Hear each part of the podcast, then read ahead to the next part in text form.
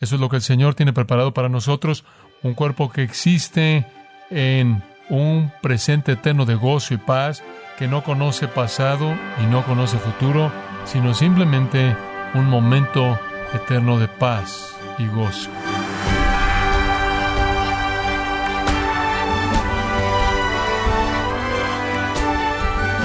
Le saluda su anfitrión Miguel Contreras, dándole la bienvenida a esta edición de Gracia a vosotros con el pastor John MacArthur.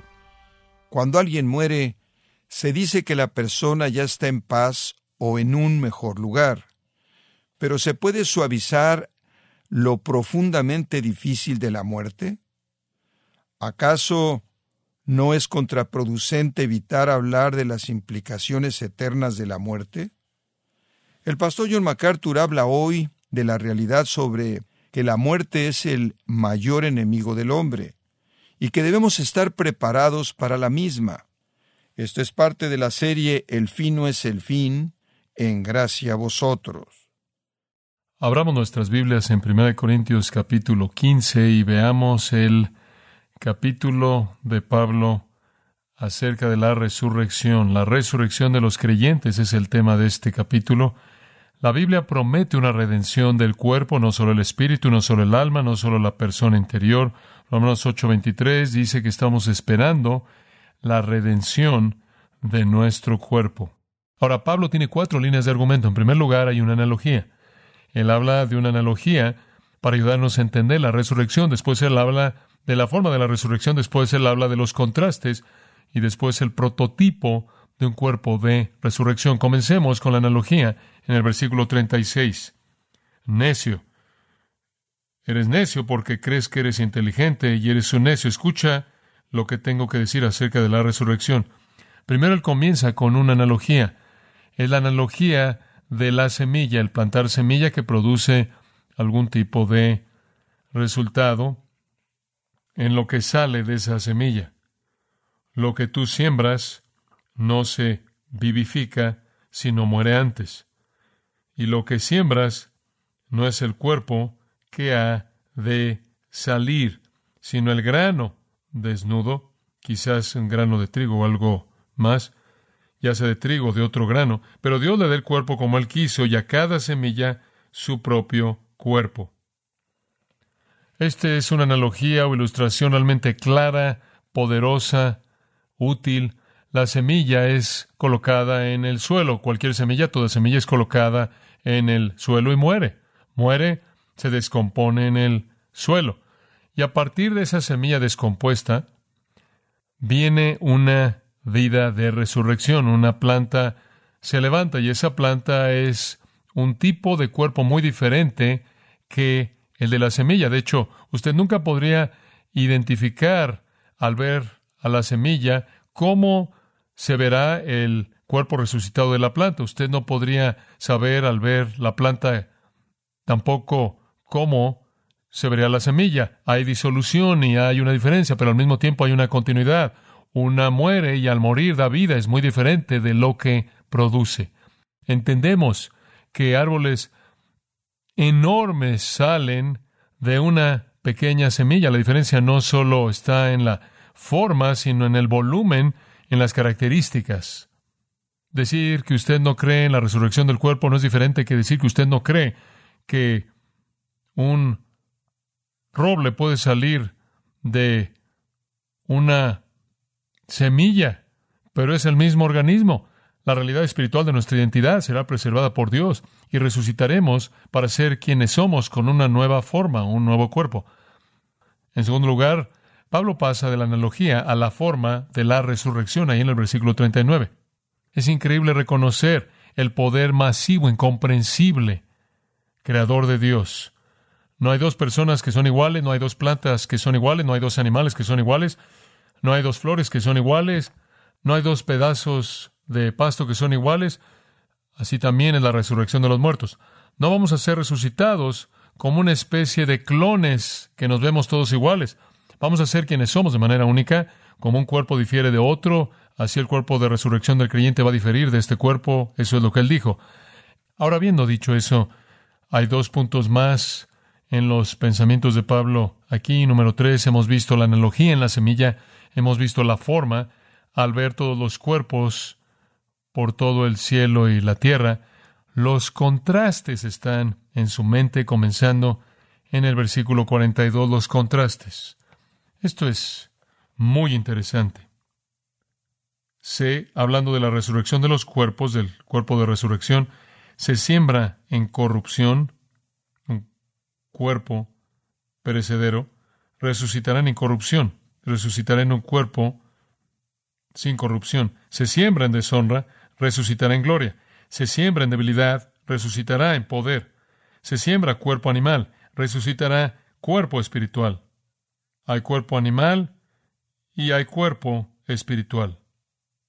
La objeción primordial del griego que negaba la resurrección era que el cuerpo era corruptible y el cuerpo estaba sujeto a descomposición. Entonces Pablo nos está mostrando cómo esto deja de ser un problema en la resurrección mediante una serie de contrastes.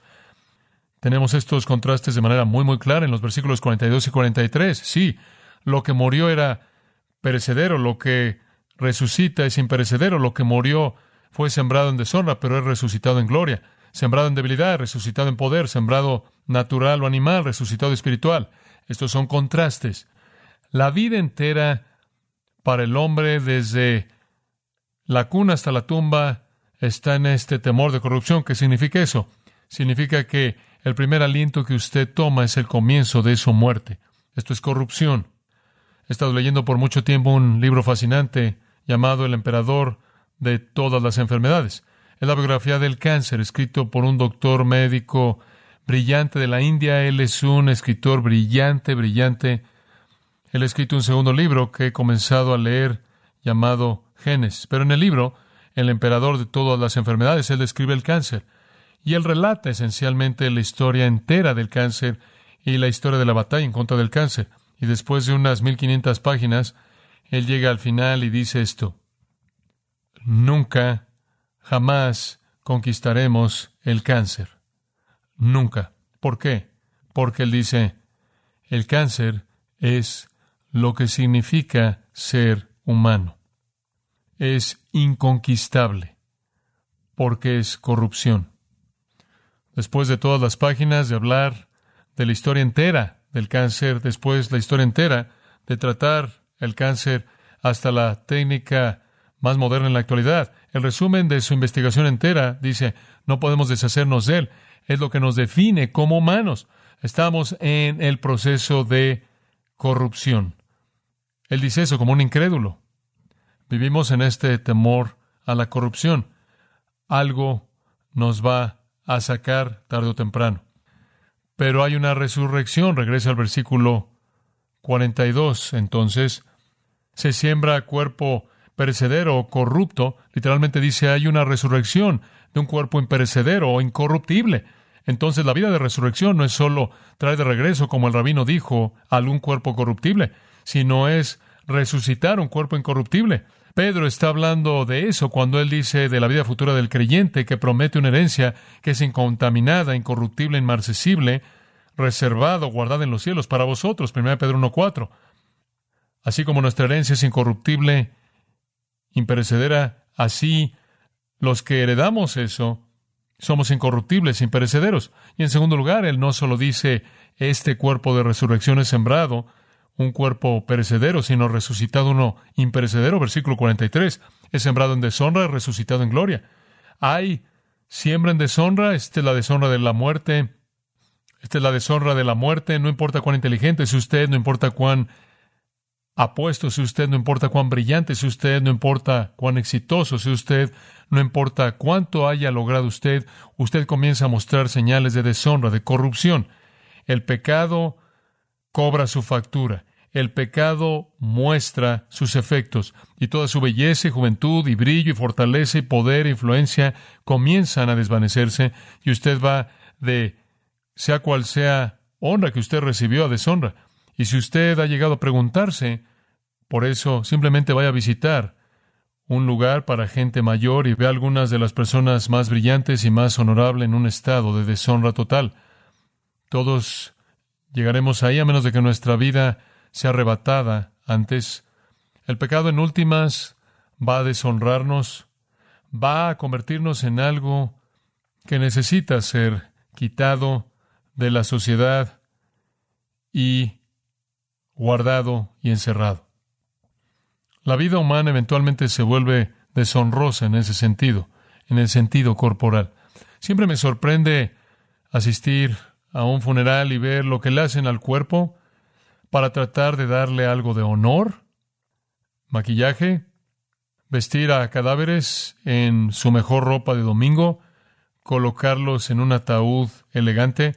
Sin embargo, todos sabemos que esta es la indignidad definitiva, la deshonra final. Pero, dice Pablo, he resucitado en gloria. He resucitado en gloria. ¿Qué significa eso? En el retrato de eso, Mateo 17, gloria de transfiguración de Cristo. La gloria de transfiguración de Cristo es resucitado en gloria radiante. Es resucitado en la manifestación completa de la intención divina en la creación. Esto no significa que seremos como Adán. No, no seremos como Adán antes de que él cayó. Seremos como Adán habría sido si él nunca hubiera pecado. Seremos glorificados. Romanos 8. Él dice eso. A quien él ha escogido, él justificó y glorificó. Cuando salgamos de la tumba no habrá deshonra. Seremos todo lo que Dios diseñó que la humanidad fuera cuando la creó. Gloria humana completa, radiando incluso la gloria de Dios, brillando a través de nuestra humanidad redimida y resucitada. Seremos como Cristo en su transfiguración, gloria radiante. Los santos son vistos en retratos en el libro de Apocalipsis, literalmente como radiando luz, vestimentas de luz y gloria radiante. Cuando morimos somos sembrados en el suelo como una semilla que es perecedera, somos resucitados imperecederos, somos sembrados como una semilla que está en deshonra, somos resucitados en gloria. En tercer lugar, en el versículo 43, somos sembrados como una semilla en debilidad, resucitados en poder. Nada es más débil que un cuerpo muerto. Incluso somos débiles cuando estamos vivos. Nos debilitamos conforme pasa la vida, estamos sujetos a la enfermedad, al dolor emocional, al fracaso, a las heridas, no podemos cumplir nuestros sueños, no podemos cumplir nuestros deseos, no podemos conquistar nuestras debilidades, no podemos superar nuestras tentaciones. Finalmente en la muerte somos totalmente inútiles. Somos sembrados entonces en debilidad. Nada hay más débil que un cuerpo muerto, pero somos resucitados en poder, resucitados en poder. Cuando somos resucitados, no habrá debilidad. Seremos resucitados poseyendo poder eterno, poder divino, el poder que es generado en y a través de nosotros por la vida misma de Dios en nosotros. No más el aguijón de la derrota, no más la amargura de la decepción, no más la vergüenza del fracaso, no más la imposibilidad de ciertos logros y esfuerzos. Viviremos en una esfera de poder y triunfo y victoria. Esa es la razón por la que en el versículo 55, llegaremos ahí más adelante, el versículo 54 dice, la muerte es absorbida en victoria, saldremos de la tumba victoriosos. ¿Dónde está, oh muerte, tu victoria? ¿Dónde está, oh muerte, tu aguijón? El aguijón de la muerte es el pecado, el poder del pecado es la ley, pero gracias sean dadas a Dios quien nos da la victoria a través de nuestro Señor Jesucristo. Martín Lutero dijo del cuerpo humano, por muy débil que sea ahora, sin poder y capacidad cuando yace en la tumba, será tan fuerte eventualmente cuando el tiempo llegue que no habrá nada imposible para él. Tendrá la mente para hacerlo y será como la luz, dice Lutero, tan ágil que en un instante puede flotar aquí abajo en la tierra o arriba en el cielo, describiendo nuestro movernos de un lugar a otro en los cielos nuevos y en la tierra nueva. Sí, la tumba declara que el cuerpo es sembrado en corrupción, en deshonra, en debilidad y se descompone. No importa cuán grandioso sea el reconocimiento, no importa qué bien vestido esté el cadáver, no importa cuántos adornos hay en el funeral, no importa cuán dulces sean las fragancias, no importa cuán hermosas sean las flores, es muerte, es descomposición, la semilla sembrada. Pero cuando la resurrección venga, De la tumba saldrá para el creyente un cuerpo nuevo, será un cuerpo resucitado imperecedero, resucitado en gloria y resucitado en poder. Y resumiéndolo en el versículo 44, se siembra cuerpo animal o natural, resucitará cuerpo espiritual. Hay cuerpo animal y hay cuerpo espiritual. Animal o natural significa que pertenece a la carne. Animal o natural significa que pertenece a esta vida. Tiene que ver con la vida actual, es el hombre natural. 1 Corintios 2.14. Para eso es este cuerpo. Cuando vamos a la tumba, vamos sembrando. Ese cuerpo está siendo sembrado como un cuerpo natural, un cuerpo diseñado para encajar con esta vida actual. Es sukikon, es suke, carne, vida natural. Mientras que vivamos sobre la tierra, somos plagados por ser naturales. Por esta razón hay corrupción, deshonra y debilidad. Todo eso es parte del pecado, claro. El cuerpo natural entonces no es apto para la vida venidera. Tiene que ser sembrado, tiene que morir. Para que otro cuerpo pueda salir, no un cuerpo natural, sino que será resucitado un cuerpo espiritual. Esto es un cuerpo que es apto para la esfera espiritual.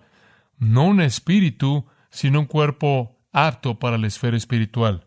Y de nuevo, quizás debo leer 2 Corintios 5, me refería a ese pasaje antes. Pablo dice, si este tabernáculo terrenal que es nuestra casa es derribado, tenemos un edificio de Dios, una casa no hecha con manos, eterna en los cielos, es un cuerpo eterno.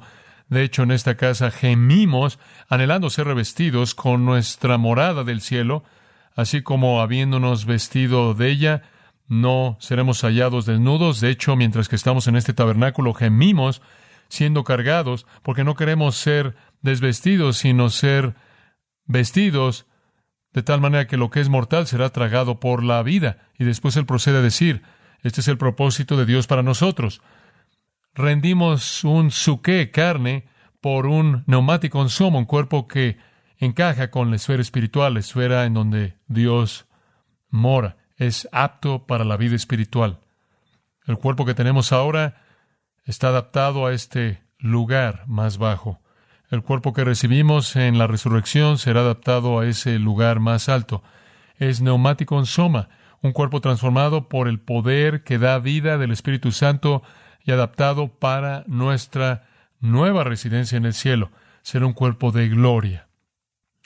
Gloria significa que será un cuerpo en donde la manifestación de Dios radiará de nosotros.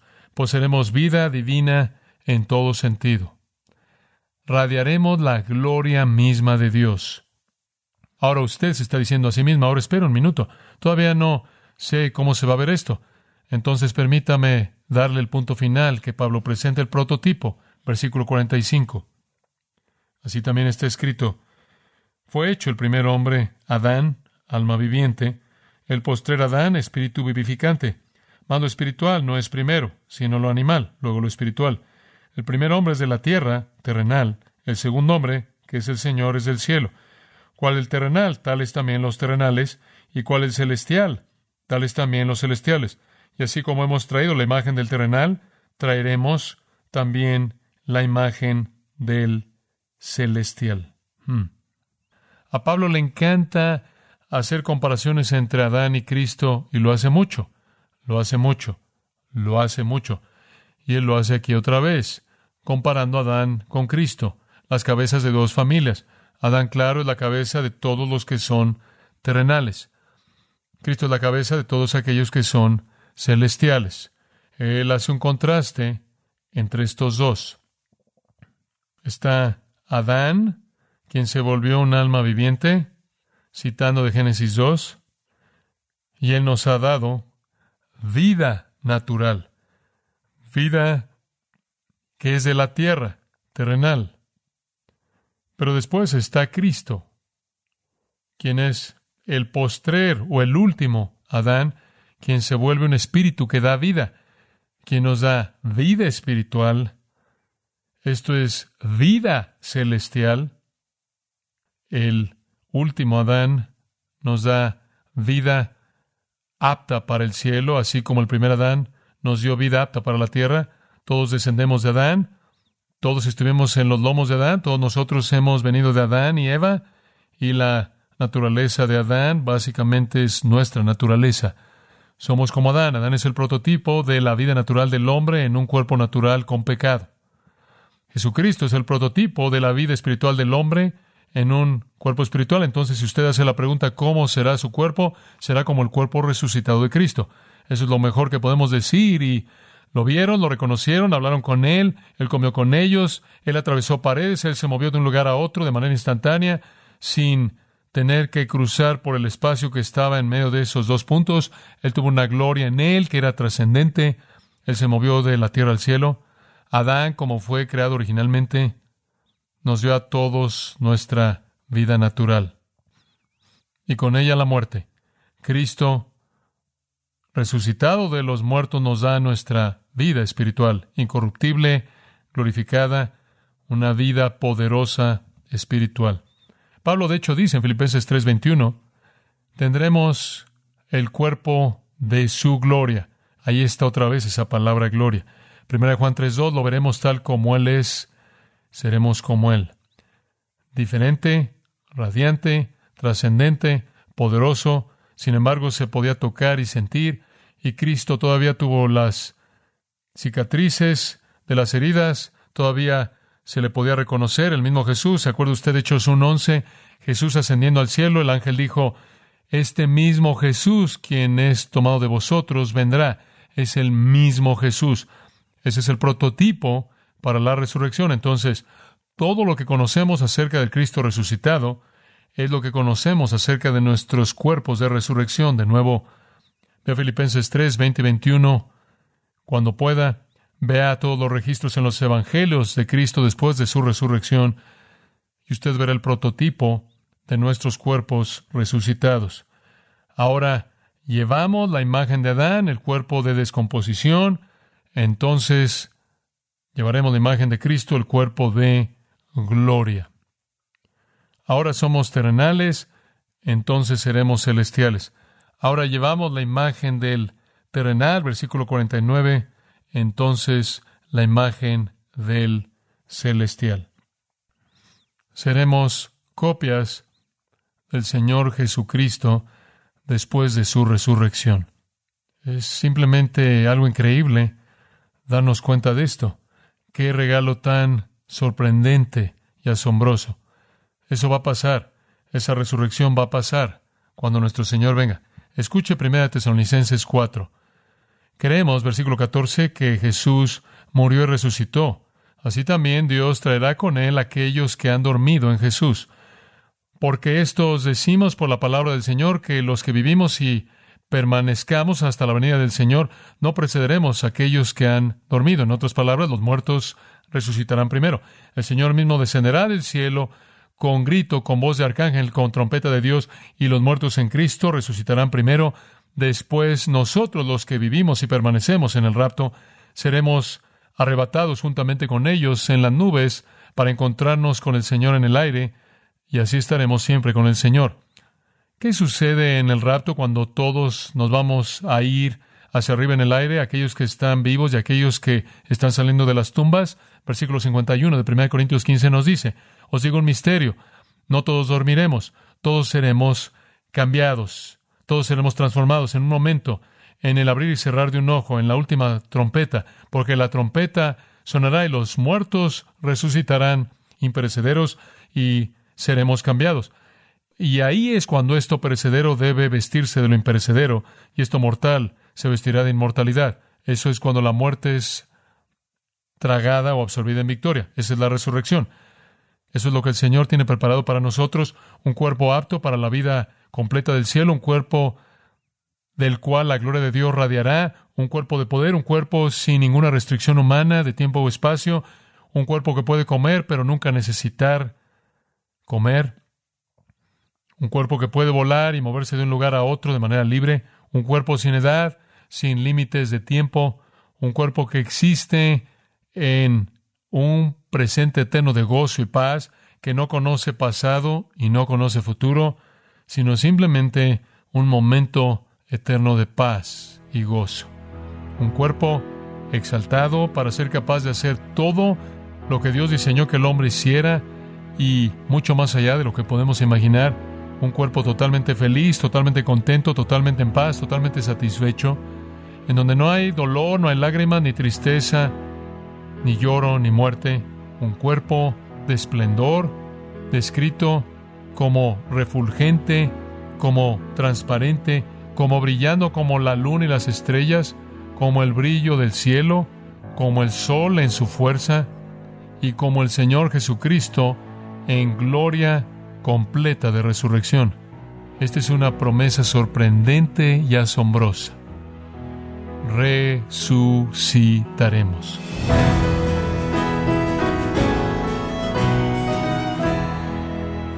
Qué maravillosa verdad la que yo nos recordó hoy. Los creyentes en un cuerpo glorificado no tendrán ningún tipo de deshonra. El mensaje de hoy, la naturaleza única de nuestros cuerpos de resurrección, es parte de la serie del pastor John MacArthur, El fin no es el fin, aquí en gracia a vosotros. Estimado oyente, tenemos a su disposición el comentario MacArthur del Nuevo Testamento, de Primera y Segunda de Corintios, en donde John MacArthur nos guía la interpretación y aplicación del texto bíblico de estas maravillosas epístolas. Para adquirir esta excelente herramienta de estudio bíblico, visite nuestra página en gracia.org o en su librería cristiana más cercana.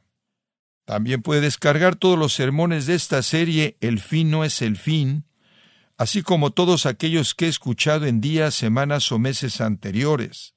Y recuerde, puede leer artículos relevantes en nuestra sección de blogs, ambos en gracia.org. Si tiene alguna pregunta o desea conocer más de nuestro ministerio, como son todos los libros del pastor John MacArthur en español, o los sermones en CD que también usted puede adquirir, escríbanos y por favor mencione la estación de radio por medio de la cual usted nos escucha en gracia a vosotros. Es importante conocer no solo el país y ciudad de donde usted nos escucha, sino también la radio. Para quienes contactan nuestro ministerio por primera vez, pueden solicitar una copia del mensaje de promoción sin costo alguno, un mensaje por oyente únicamente.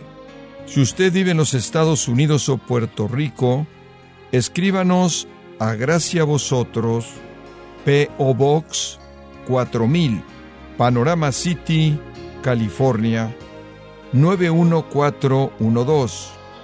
O puede escribirnos a través del siguiente correo electrónico radio arroba gracia.org. Bueno, en nombre del pastor John MacArthur de nuestro redactor Rubén Rocha y del personal de este organismo, le damos las gracias por su tiempo y sintonía, invitándole a que nos acompañe en la próxima edición y juntos continuar desatando la verdad de Dios un versículo a la vez, aquí en Gracia a Vosotros.